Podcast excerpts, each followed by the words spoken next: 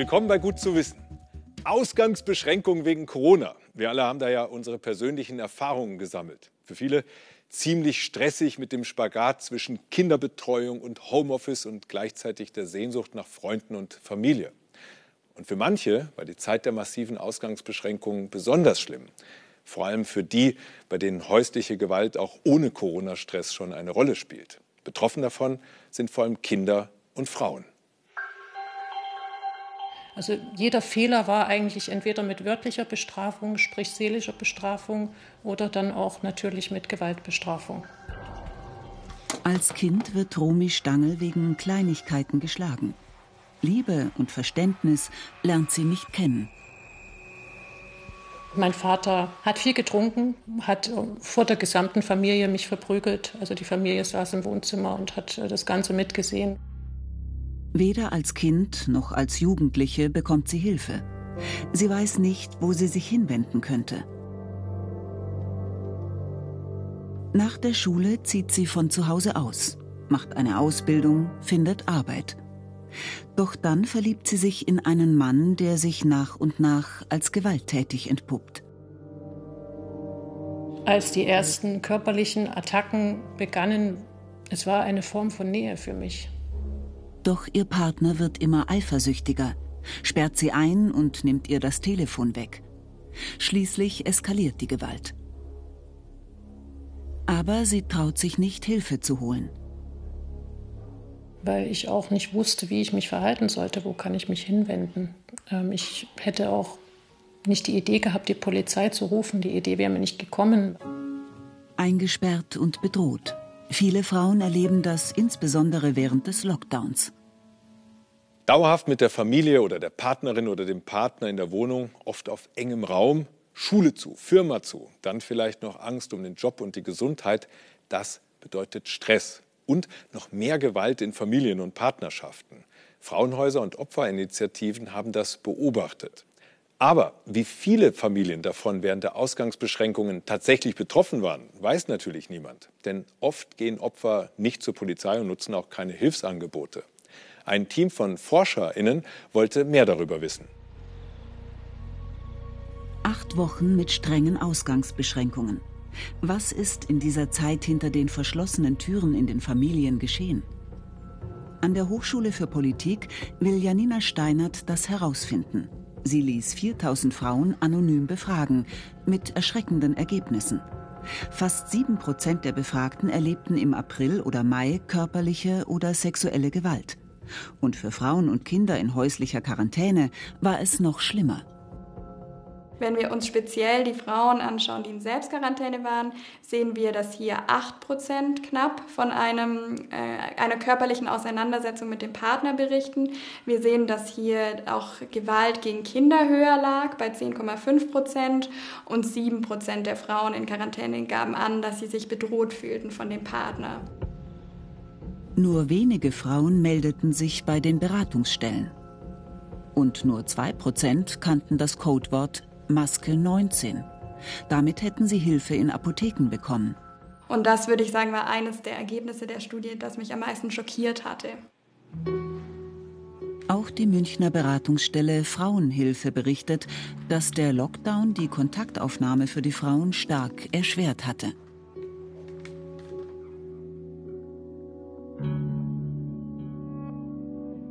Vor 14 Jahren konnte Romy Stangl nur fliehen, weil die Kindergärtnerin ihres vierjährigen Sohnes entschlossen reagierte. Also sie hat die Verletzung gesehen und gesagt hat, ähm, wir setzen sie jetzt ins Auto und fahren sie ins Frauenhaus. Es war ein langer Weg raus aus der emotionalen Abhängigkeit, aber Romy Stangl hat es geschafft. Sie arbeitet als Fotomodell und setzt sich öffentlich gegen Gewalt an Frauen ein. Um Hilfsangebote bekannter zu machen, hat sie eine Infokarte gestaltet, die kostenlos verteilt wird. Wir bräuchten einen dringenden Ausbau der Hilfsangebote, die schon bestehen. Das heißt personelle Aufstockung, dass man wirklich Finanzen in die Hand nimmt, um dort neue Stellen zu schaffen und auch auf die aktuelle Situation der Corona-Krise bezogen, dass einfach die Online-Möglichkeiten auch angepasst werden. Corona hat die Not vieler Frauen verschärft. Aber auch ohne Lockdown gibt es zu viele Betroffene. Wenn Sie sich selbst bedroht fühlen oder das Gefühl haben, jemand im Kreis Ihrer Freunde oder Familie ist Opfer von Gewalt, dann holen Sie sich Unterstützung. Auf hilfetelefon.de können Sie sich zum Beispiel kostenlos entweder im Online-Chat oder per E-Mail beraten lassen. Oder Sie rufen an unter der Nummer 08000 116 016. Viel Sonne, wenig Regen, dazu Rekordtemperaturen. Die zwei vergangenen Sommer, die haben für gute Laune gesorgt. Zumindest im Freibad. Landwirte und Waldbesitzer, die sehen das anders. Und auch dieses Jahr war, trotz einiger kühler Regentage, insgesamt bisher sehr trocken.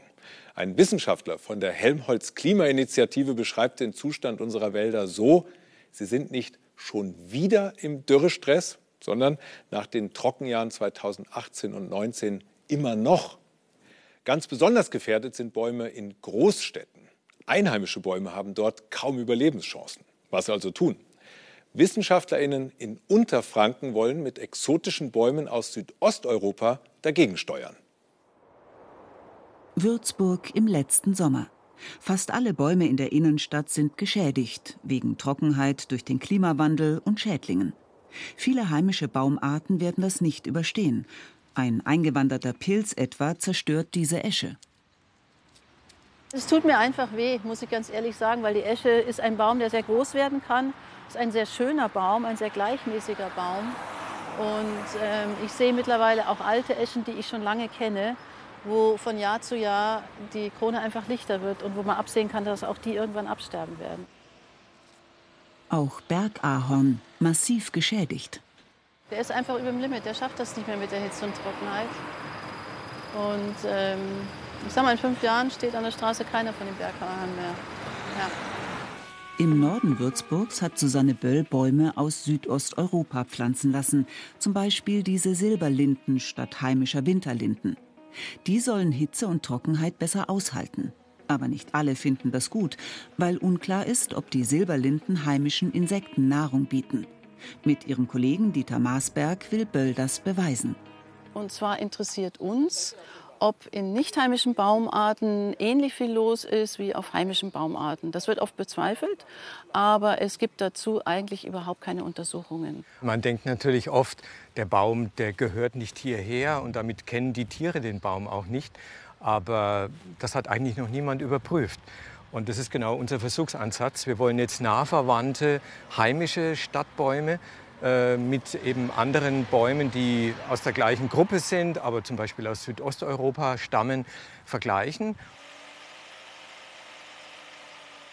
Mal langsam, mal langsam, mal langsam, mal langsam, weil da sieht man eigentlich schon sehr schön, wir sind schon auf einer guten Ebene. Da sehen wir schon zwei verschiedene Hummelarten. Das sind Honigbienen. Da haben wir eine Hummel. Also die ist jetzt gerade, fängt jetzt gerade an, so richtig zu blühen, die Silberlinde. Und man sieht, dass da mächtig was los ist. Der erste Blick lässt hoffen, dass die Silberlinden genügend Nahrung für Insekten bieten. Aber kommen sie tatsächlich besser mit der Trockenheit zurecht? Susanne Böll hat den Baum mit Temperaturmessfühlern verkabelt. Manche messen sogar die Temperatur in den Blättern. Schauen wir mal hier. Der sitzt. So soll es sein. Genau so. Die Fühler haben im Jahr 2018 an 31 Tagen Temperaturen von über 30 Grad gemessen, oft sogar noch deutlich höher. Sie werden erschrecken. Also wir haben ähm, letztes Jahr war ja hier ein sehr heißer und langer Sommer. Wir waren sicher mal wieder einer von den Hotspots in Deutschland. Und da haben wir Blatttemperaturen von über 40 Grad gemessen. Und alles, was über 40 geht, da wird es wirklich kritisch. Also es ist wie bei uns. Ja? Proteine fangen an, sich zu zersetzen. Und das ist bei allen Lebewesen mehr oder weniger gleich. Und so gilt das auch für die Bäume. Aber die Silberlinde kommt besser damit klar. Mit ihren Blättern beherrscht sie einen Trick, den die heimische Verwandte, die Winterlinde, nicht beherrscht. Dass man die Unterseite von den Blättern sieht hier bei den Silberlinden. Und die sind ganz hell. Und im oberen Bereich dreht die Silberlinde gerne ihre Blätter zur Sonne. Wir sind hier im Süden. Gerne zur Sonne, weil sie natürlich mit diesen weißen Unterseiten das Licht, die Einstrahlung reflektieren kann. Und dadurch kann sie ihre Blätter kühler halten. Das ist ganz wichtig, damit man, wenn diese Hitzephasen sind, auch länger durchhalten kann. Dieter Maasberg bereitet Fallen vor, um zu prüfen, ob Insekten im Baum leben und von ihm leben können. Das muss er immer wieder tun. Deswegen sind solche Untersuchungen auch über lange Zeit angelegt. Also es genügt nicht, da einmal in den Baum zu gehen und so eine Probe zu nehmen. Da würde man keine wirklich vernünftige, auswertbare Aussage treffen können. Vorsichtig fährt er in den Baum, um keine Zweige oder Triebe abzubrechen.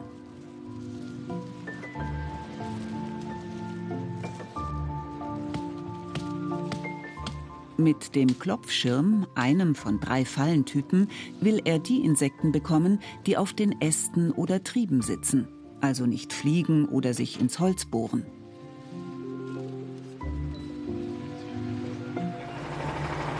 Also ganz viele von den Glanzkäfern drin, die auf den Blüten sitzen. Blattlaus, eine Rindenlaus ist drin, die würde man zum Beispiel mit einer anderen Methode kaum bekommen. Ah, noch mehrere Rindenläuse. Ja, also das sind dann solche Insekten, die man eben nur mit so einer Fallenmethode wirklich in einer bestimmten Zahl bekommt. Und insofern ist es wichtig, dass man bei solchen Untersuchungen verschiedene Fallenmethoden kombiniert.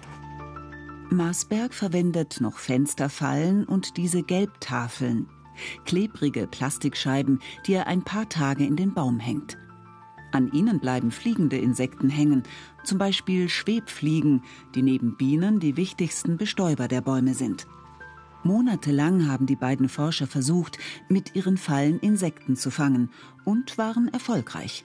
Sie können belegen, dass die nicht heimischen Bäume vielen Arten Lebensraum bieten. Ihre Farbtafeln sind voller Fliegen, Wildbienen und Schwebfliegen.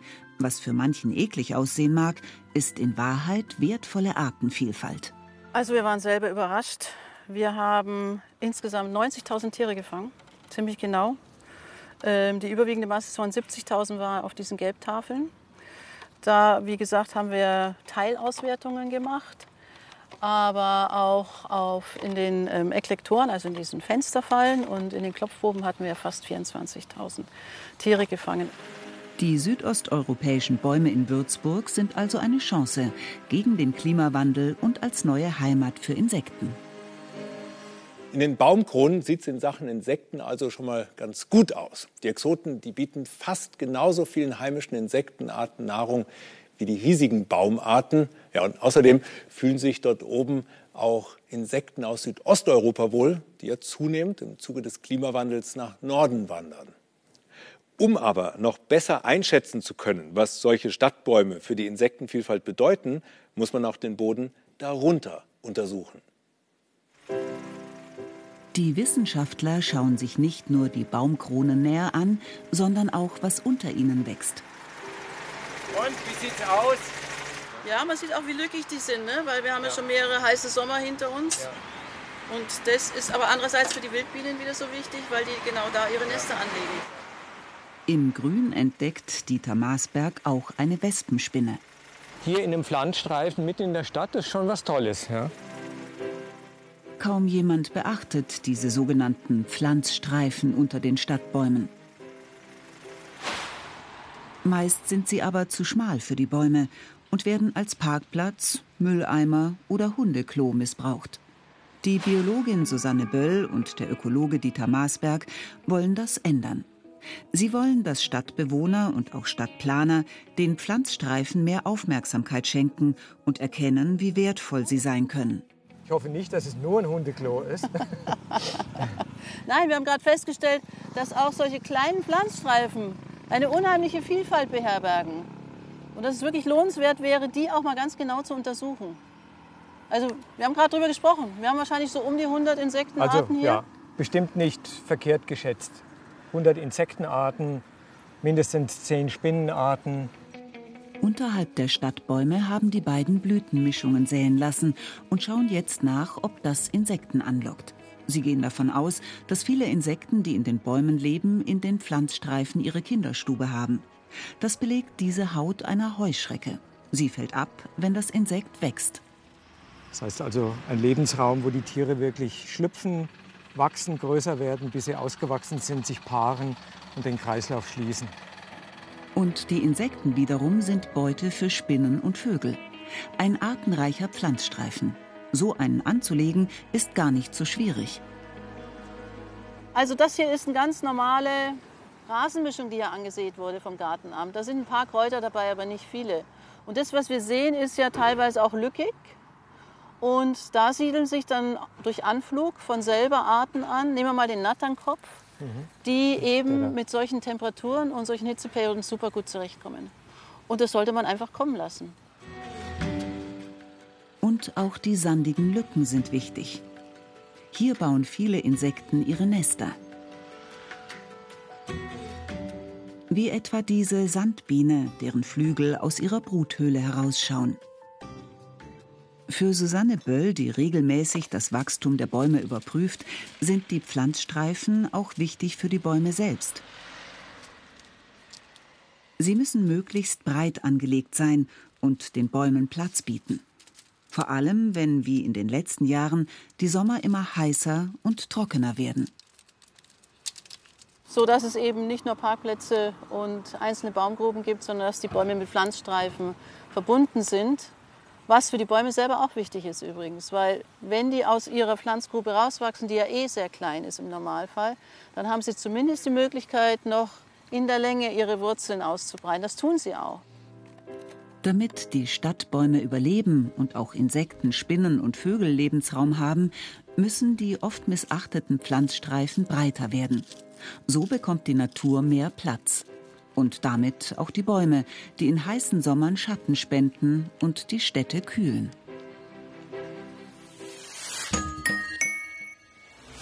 Laut Robert Koch Institut leidet fast jeder fünfte Erwachsene an mindestens einer Allergie. Ja, und wenn die Pollen dann fliegen, dann heißt es Atemnot, trennende Augen, juckende Haut. Das Dumme ist, zusätzlich zu diesen allergischen Reaktionen gibt es noch sogenannte Kreuzreaktionen.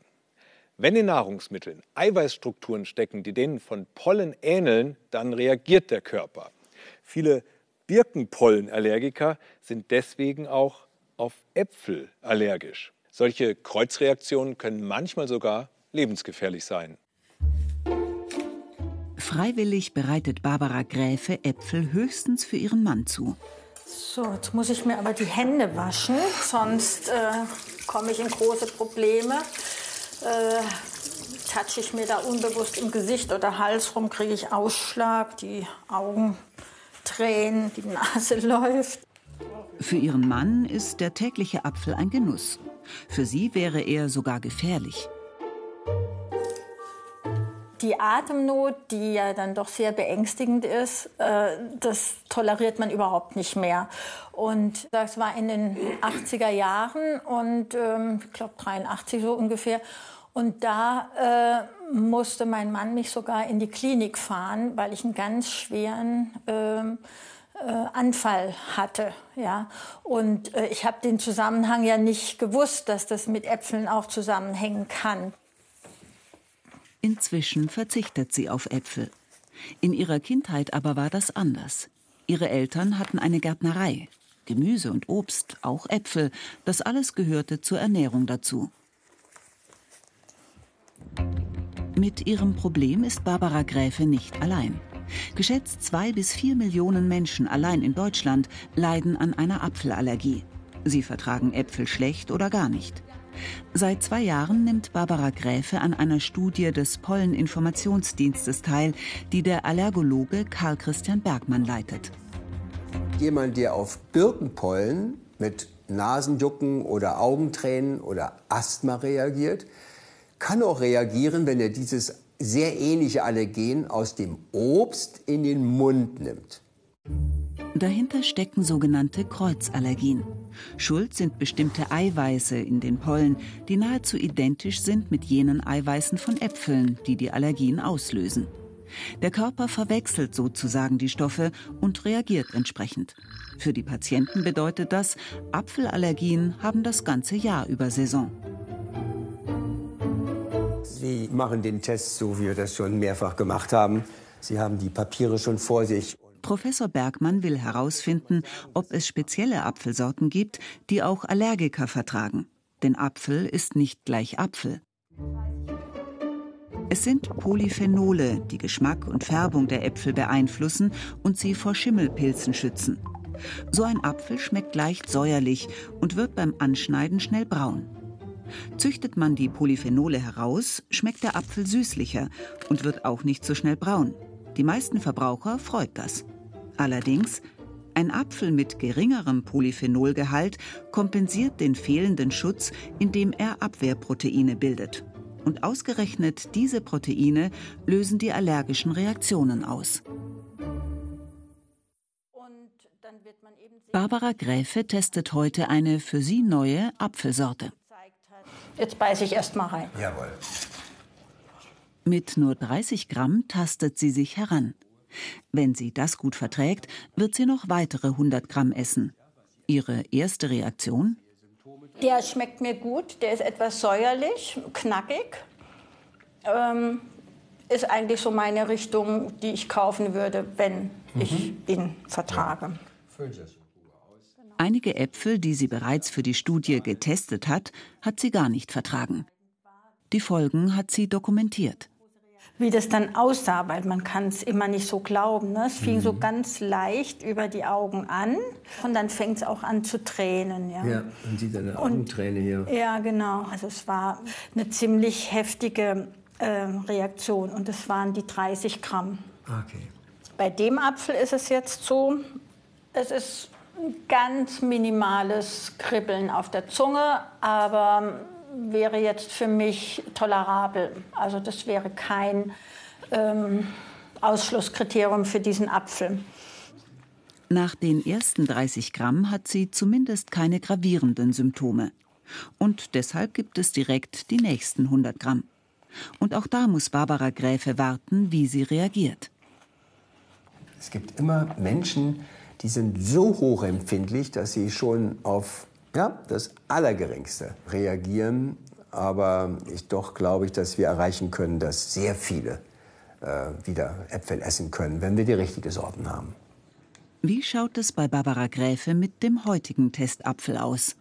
Ich habe bis jetzt noch keine Reaktion, die ich feststellen kann, die mit dem Apfel zusammenhängen würde.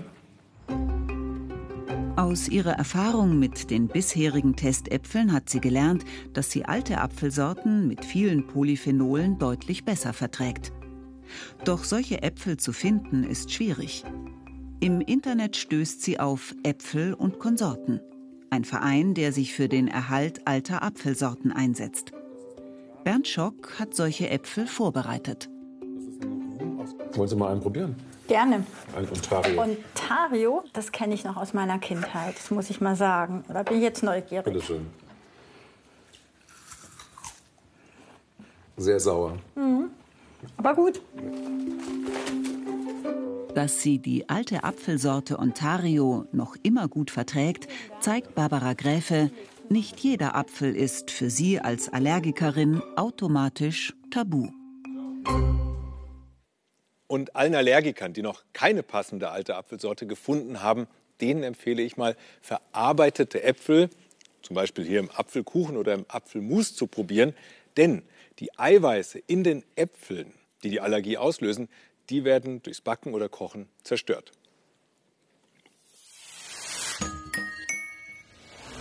Dieses Bild hier ist etwas ganz Besonderes. Es trägt den Titel Blick aus dem Arbeitszimmer von Legras und es gilt als älteste Fotografie der Welt. 1826 aufgenommen mit einer sogenannten Kamera Obscura. Und so eine Lochkamera hat sie mein Kollege Philipp auch gebaut. Dass Sie nicht sehen können, das ist eigentlich unglaublich. Also Fernsehen ist für die meisten von uns völlig alltäglich, aber die Technologie dahinter, die ist genial. Schon Aristoteles hat folgende Beobachtung gemacht. Wenn Licht durch ein kleines Loch in einen Raum hineinfällt, dann kann man an der Rückwand ein Bild der Außenwelt erkennen. Gut, also dieser Raum ist viel zu klein, auch das Loch. Wir bauen das Ganze jetzt mal in groß nach mit diesem Wohnwagen und den muss ich dafür erstmal abdunkeln.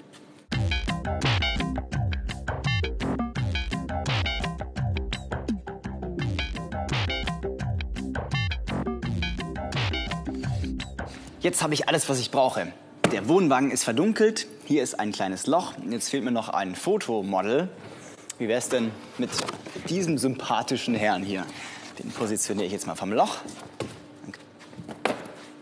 Und damit man das Bild auch sehen kann, habe ich diese Mattscheibe.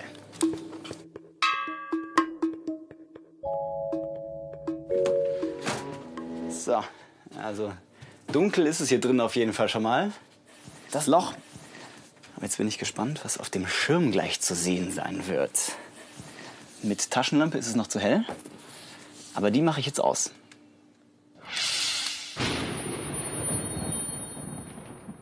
Man sieht die Statue ziemlich eindeutig. Hier ist der Kopf, da ist die Brust.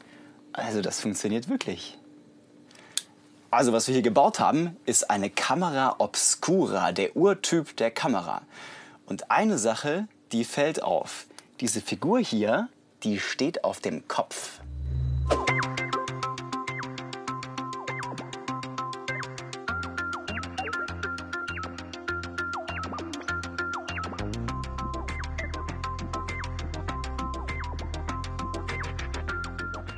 Hier ist die Statue, das hier ist die Mattscheibe und hier ist das Loch im Vorhang.